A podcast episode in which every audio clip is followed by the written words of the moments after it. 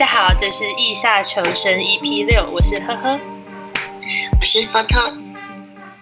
诶，现在疫情已经慢慢解封了，然后，呃，不知道在这段时间，呃，呵呵好像年初的时候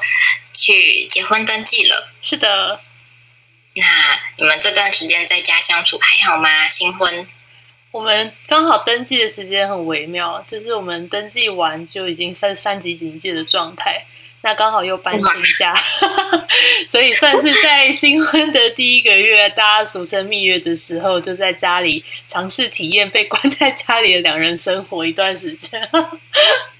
哇，对，刚好呃，刚新婚就有很密集密，哎，对，很亲密的相处。对，但跟一般。一开始想象的新婚生活很不一样，就是本来想象是说，也许会去度个蜜月啦，或是上班下班回家，然后会跟先生相处，但完全不是，变成是二十四小时随时随地都在相处，因为没有办法出门，也没有办法去上班，都是远距办公的状态，所以要适应一下，就是这么长的时间里面跟一个你本来就很熟悉的人相处。会不会就没话讲啊？或者说对方的作息是不是跟你一样啊？就是这种混合适应疫情跟适应另外一个人睡在你旁边的生活。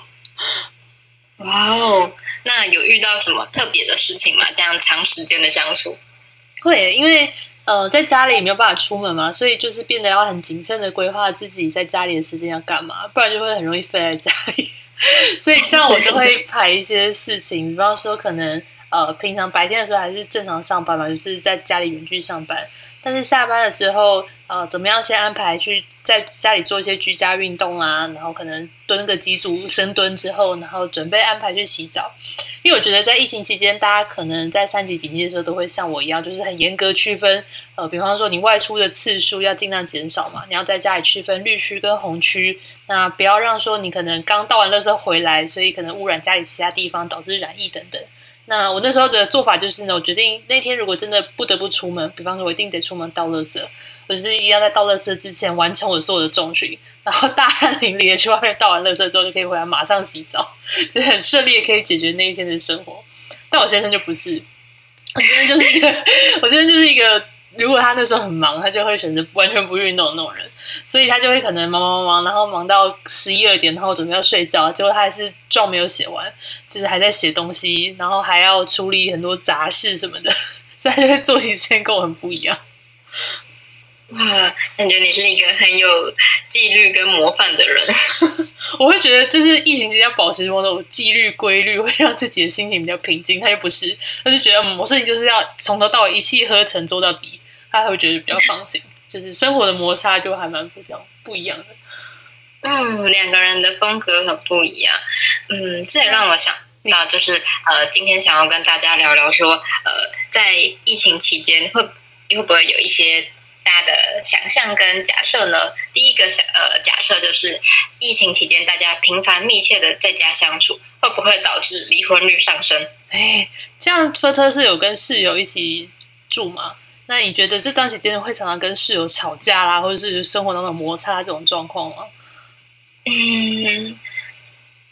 因为在疫情前，我们就是平常上班时间都蛮长的，所以就不太会，呃，相处时间很少，就可能一个礼拜也讲不到几次话的，就是大家下班就各自回房间。嗯哼，然后呃，自从疫情开始，然后有些。呃，室友就没办法外出上班，就整天都在家了。以后我们有比较多的时间可以一起慢慢的煮饭、聊天，或是看电视，跟以前不太一样。然后我觉得这样也蛮好的，因为呃，跟室友其实一起现跟现在的室友合住了一年多，那我们中间都嗯，因为在忙工作的关系，没有什么相处的机会。可是透过呃，这一次疫情两个月的时间，然后我们有比较多的认识哦，所以本来比较不熟的人，可能刚好趁着疫情期间有相处的时间，但本来就太熟或者是已经看着对方很不顺眼的人，就会有些障碍了嘛，吼。对，可能就觉得呃，原本的小缺点在疫情期间就是变成放大的大冲突，这可能就是离婚率的来源吗？嗯，我也蛮好奇这个问题，所以我就查了一下去年的离婚率，但呃没有明显的上升。可能本来就会离的，就是会离的吧，不管有没有被关在一起。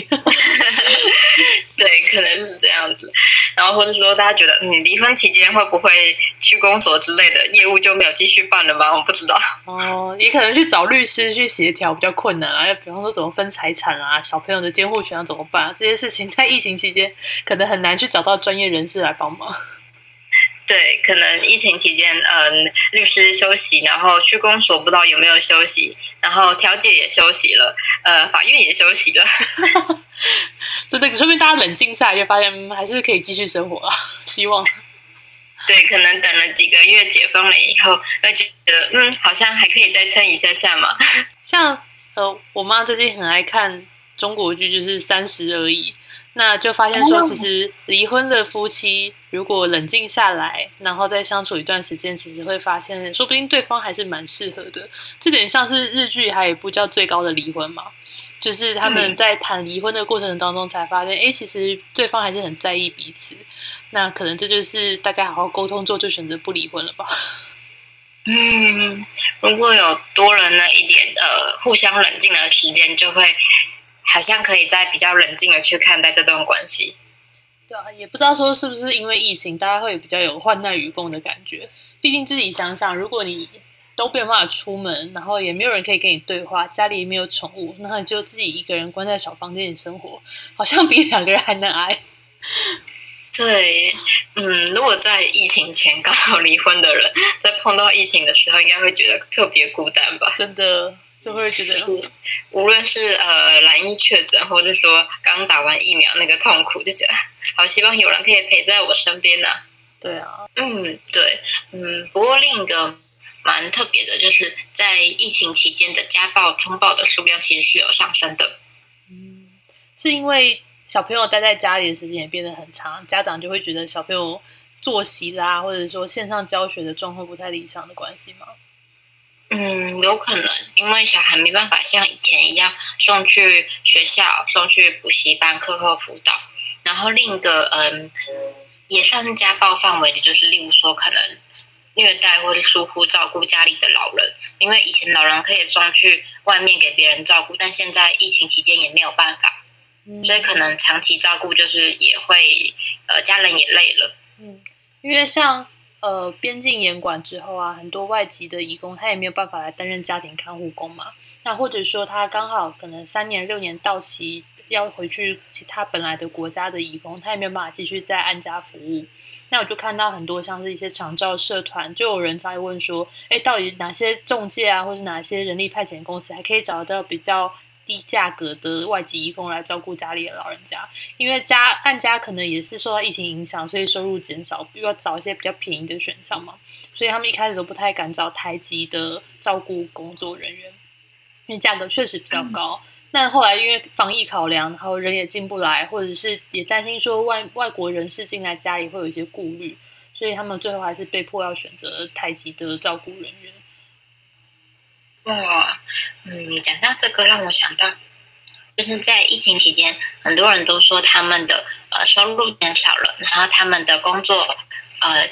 可能工作机会也减少了。那嗯，这个也是不呃疫情期间想要问大家的问题，就是疫情真的让呃大部分的人不呃社会里面不同的族群，然后不同工作的人都一样受到了冲击了吗？嗯，确实，因为感觉如果是科技业或是本来就可以 work from home 的一些单位，感觉就没有什么差别嘛。嗯，对，嗯，最近报道者有一篇新闻，有一篇调查，他们就写到说，呃，把劳工分成就是呃低、中、高三个收入阶级来看，然后呃做比较高薪的工作的人，例如说可能是科技业啊，或者原本就是自己是开公司的老板。然后呃，或者在外商公司工作，收入好，或者原本就有呃远端工作条件的这些工作，他们其实受到疫情的影响非常的少。嗯，因为他本来就有很多的弹性，可以去调整自己的工作模式吧。嗯嗯，对。然后反而是原本收入就比较低的劳工，他们可能是在市场摆摊，或者说在餐厅工作的这些人，他们就。他们的工作性质就是第一线面对疫情的冲击，比较难去做远距工作的这样的转换。嗯，特别是很多服务业，比方说在市场摆摊做生意的人啊，或者是说他就是在饮料店打工的一些青少年等等，他们在疫情期间也是在那时候公布，呃，可能是维持社会必要运作的一些人员，就是第七类公费疫苗对象的时候，就有很很多的抗议声浪，因为他们就是说，哎，怎么我可能没有被纳入，或是我很晚才被纳入施打的造册名单里面，那我到底什么时候可以打到疫苗？那像我昨天刚好在办公室有接到有民众澄清的电话，他就是说他自己是一个精神疾病的患者，那很年轻，然后又可能刚毕业，最近在找工作，他就非常焦虑。他说怎么？他就边哭，然后边说怎么办？我打不到疫苗，我明明就是第九类，然后都不让我预约，然后简讯点进去，可能都没有办法顺利预约得到我可以试打的疫苗，然后就很难过，然后就问我们怎么办。那我们就跟他讲说，你看是不是可以赶快打给区公所去做电话预约啊？如果你网络上预约真的一直有困难的话，就表示这种呃疫情期间，然后他因为可能面临失去工作，或是工作的期间会有染疫风险，这些人他们都很焦虑，说自己到底有没有办法获得保障。嗯，真的，尤其在这些呃第一线工作的人，他们其实更需要被保护的。而且这些人真的。也不像某些特权名单 可以直接跑新疆买疫苗啊。嗯，题外话，想到今天北市调查报告出来了，对，大家很好奇那个 Ben 还是没有在里面现身啊？因为我我们今天也是看到新闻，然后去看了一下，就是那个调查报告。那政风处的调查报告，还有廉政委员会里面有提到一些内容，其实都还是针对卫生局比较基层人员去做调查了。那像是副局长以上的行政人员，甚至包含副市长或甚至市长的行政责任，其实都没有在这份报告当中被呈现。那当然，外界可能好奇说，就是这个名单到底包含谁？但我觉得我们更在意的是说，为什么是这些人可以决定这样子分配疫苗？嗯，怎么让这件事情发生的？然后这个把关机制是不是失灵了？对啊，因为虽然最近都说在安排大量实打嘛，但是其实还是零零星星有人来反映说，他就是没有办法接种得到。就是不管是我刚刚提到，可能像这种第九类，他预约有困难的，或者像有一些补习班的人员。那他们在最近也才被准备要被安排施打疫苗。那补教业其实算是这一波施打疫苗的群体里面，真的是一应该是大家最常接触的群体之一。可是真的是没有办法优先安排得到，就不像是学校的老师啊，或者是长教的机构人这些这么直接的会被联想到他们有需求。嗯嗯嗯，真的，但嗯，很多真的需要的族群好像都还没有更。完整的都全部都已经是打了疫苗，在工作性质里面几乎不太需要去大量接触人的人，为什么就可以先打到？应该都是大家很在意的部分。真的就是退休职工打得到，结果老师 打不到，这种奇怪的事情，好奇怪。嗯，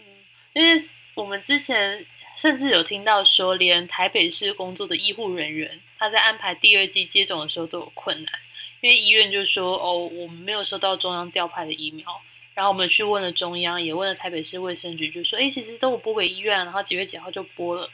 然后就发现那个医院其实根本没有通知接下来这一批已经是打第一剂医护人员什么时候可以打第二剂，是这种推三阻四一直询问的情况底下，还说哦，就是我们其实是要等到你隔了十到十二周才会安排施打，就是这种基本第一线的资讯在沟通上有困难的时候。那就很难去期待医院到底会多保障这些第一线的医护人员。嗯嗯嗯，真的真的是，唉，我觉得疫情期间还是有很多应该不可以被遗忘，可是被遗忘的人。对啊，嗯，当 就是常常有人说出同岛一命的时候，就觉得哎，可是还是有很多事情是呃不太公平的被分配的。对啊。那因为我自己在台北市工作嘛，那市长常常在防疫记者会上就提到说，真的是脱下口罩吃饭是一件很危险的事情，所以我们暂时都还不考虑开放内用。不过就在今天的防疫记者会上，因为其他多数的县市都开放了，应该现在只剩下台北跟新北没有开放了吧？对，那就是柯市长有终于松口说啊，如果是台北市的案例数到一个控制的阶段啊，那可以开考虑开放内用，那会在呃宣布的三天前，然后让大家知道相关防疫的措施有哪些。比方说，还是像基本上就像中央规范的呃内用指引一样啊，就是你要有隔板啊，你要维持社交距离啊，然后维持清消的频率等等。那福特，你觉得台北市开放的机会大吗？或者新北啦，因为据说会一起决定。因为上一次是还有其他县市一起跟着双北都没有开放，那如果这一次再只有嗯双反而是倒过来只有双北没有开的话，我想应该地方的民意可能会造成他们一些压力吧。因为像你刚刚有提到说中央有规划振兴五倍券。那台北本来是想说，如果这些小店家或者是做小吃生意的人真的是受创最深的话，我们之后也会补偿。因为之前他们就有宣告说，如果是万华开业的店家，他们会给店家两万块左右的这个津贴，让他们可以继续营运下去。所以是有先针对万华的店家，就是受创比较深的这一批来做补贴。但是如果想到说全台北市的餐厅，或者全台北市开面店、开小吃店、做黑白切的人都要有补贴，这个 预算规模应该非常非常惊人吧？对啊，我听到两万块这个数字，蛮惊讶的。呃呃，台北市的餐厅这么多家，而且可能被影响的还不只有餐厅。那嗯，台北市的裁员足够应应吗？对啊。那就连我们之前一直询问说，像以万华来来举例好了，那一开始副市长其实就喊出说，万华未来是要以亿为单位来规划万华的特别振兴纾困方案。那么，如果万华区台北市十二个行政区之一都要花一亿，那十二个行政区是要花十二亿吗？那怎么分配？这是一件很难想象的预算规模。就是对啊，以台北市这么不希望举债的一个县市来说。都要可能花到这么高的预算，那明年度的预算，或甚至是有听说今年度也要再做第二次的追加权预算，到底有没有办法通过议会的审查，或者这个方式到底是不是有效的，可能都大家有点疑问了。嗯，对啊，我蛮好奇到底要怎么去嗯计划这个。呃，给万华以亿为单位的振兴，对啊，也不希望说他就是放烟火式，就是又举办一个什么灯会啦，然后就把预算全部投下去，因为这也应该不是万华店家想要的类型吧？嗯，的确是，就是有没有一个比较可行的，然后是在长期辅导店家去重新站起来的计划。对啊，我是觉得，如果说像万华本来就有很强的商圈组织，或者是社区的组织，那可能反而社区的力量比较能够知道说这个资源配置要怎么配置啊。也许有的店家并不是，嗯，真的需要这笔津贴直接拿到手，他需要可能是说我想要知道怎么样卖更多的菜出去，或者是怎么样经营地方社团，然后可以有更好的销路，或者是。让更更多人知道我的店家在哪里，然后可以来消费，这也许反而是店家的需求。嗯，对，与其就是一次性的补助他一笔钱，如果可以去呃优化他的经营管道、经营策略，或许可以让他走得更长久。嗯，就有的店家也许他想要做线上通路啊，有的店家也许是想要改善店内的设备啊，他可能连 POS 机都没有，他怎么打单？他 怎么样去下下收 Uber Eats 或者是这种外送平台的单，可能都有点困难。嗯嗯嗯，对啊，有些可能就是还没有办法网络订购的之类的餐厅。对啊，那福特会觉得开放之后，你愿意去内用了吗？嗯，我应该会想要在呃，如果我觉得如果餐厅有做好防护措施的情况下。嗯，然后例如说有设置隔板啊，或是有消毒，然后桌跟桌之间有保持安全距离的话，我会蛮期待去餐厅内用的，因为我是呃很很喜欢往外跑的人，所以就很希望可以回复去餐厅吃饭，然后去咖啡店，呃，或者说去呃去酒吧。真的，因为我看虽然很多县市现在是开放内用，不过。像是一些连锁企业，比方说鼎泰丰啦，或者是一些什么很有名的台中烧肉、什么乌马烧肉等等，其实都现在保持一个比较谨慎的态度啦。除非你的店家可能是像百货公司美食街这样，本来就有隔板设置，或者是它空间就很宽敞，不然其实很多店家不一定能够买得到隔板啊，或者说如有办法在这比较比较小的空间里面安排桌数，或是让足够的客人可以来用餐。不然他那天如果只能，比方说他只能做四桌，结果只能开放一桌，那他每个晚上这样翻桌率可能尾哈哎。对啊，可能光他的备料成本，然后他整个呃开店冷气，还有把员工都叫来的成本都不划算。对啊，更不用说如果一听到可以开放那个房东真的涨房租怎么办？我是觉得有些房东可能已经开始蠢蠢欲动。哦，对耶，我觉得可以观察一下，就是我觉得可能会有这个趋势，就是在呃疫情后会不会反而造成房租上涨？真的这都是疫情的一些预测啊，就是不管会不会离婚啦，或者房东会不会上，希望都不要发生的坏事啊。对，嗯，我也想到，就是呃，去年发振兴券的时候，可能原本嗯，蛮多人理想上那时候在发振兴券以前，然后就有人去问呃，做一个民调调查，说，哎，你预计你拿到振兴券了以后，你会把钱用在哪些方面？嗯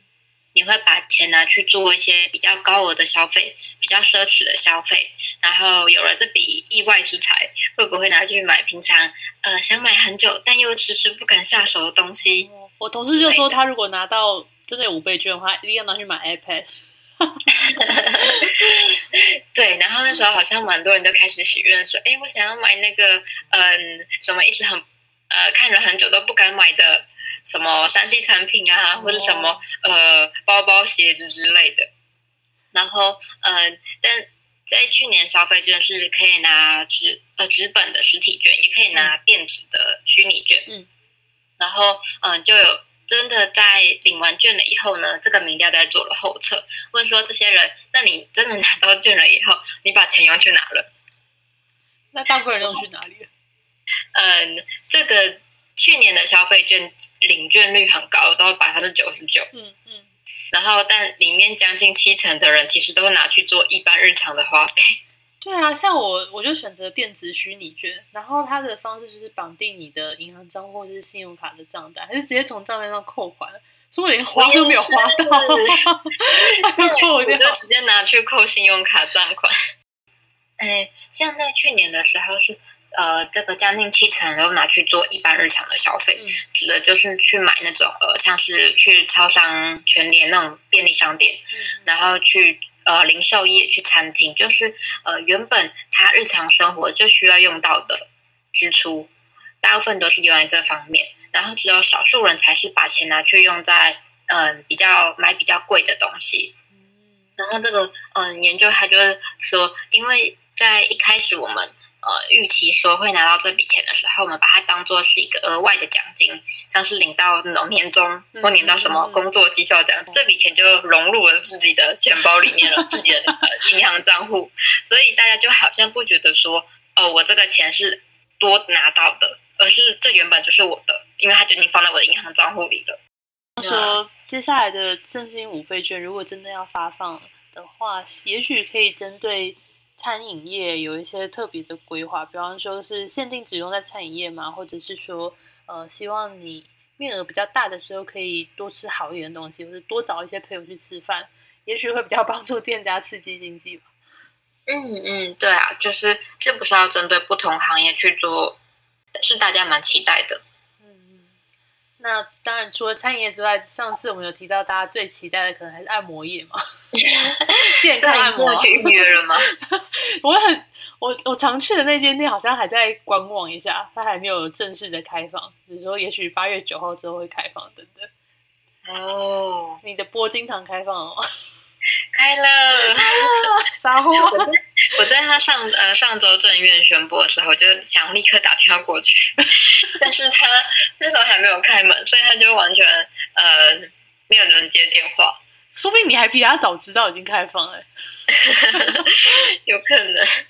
然后后来我就呃一直到有一天我收到那个他的来通知说，哦，现在可以开始打电话预约了，然后我就立刻打过去。我预约明天，太棒了，明天要去推拿了，很需要，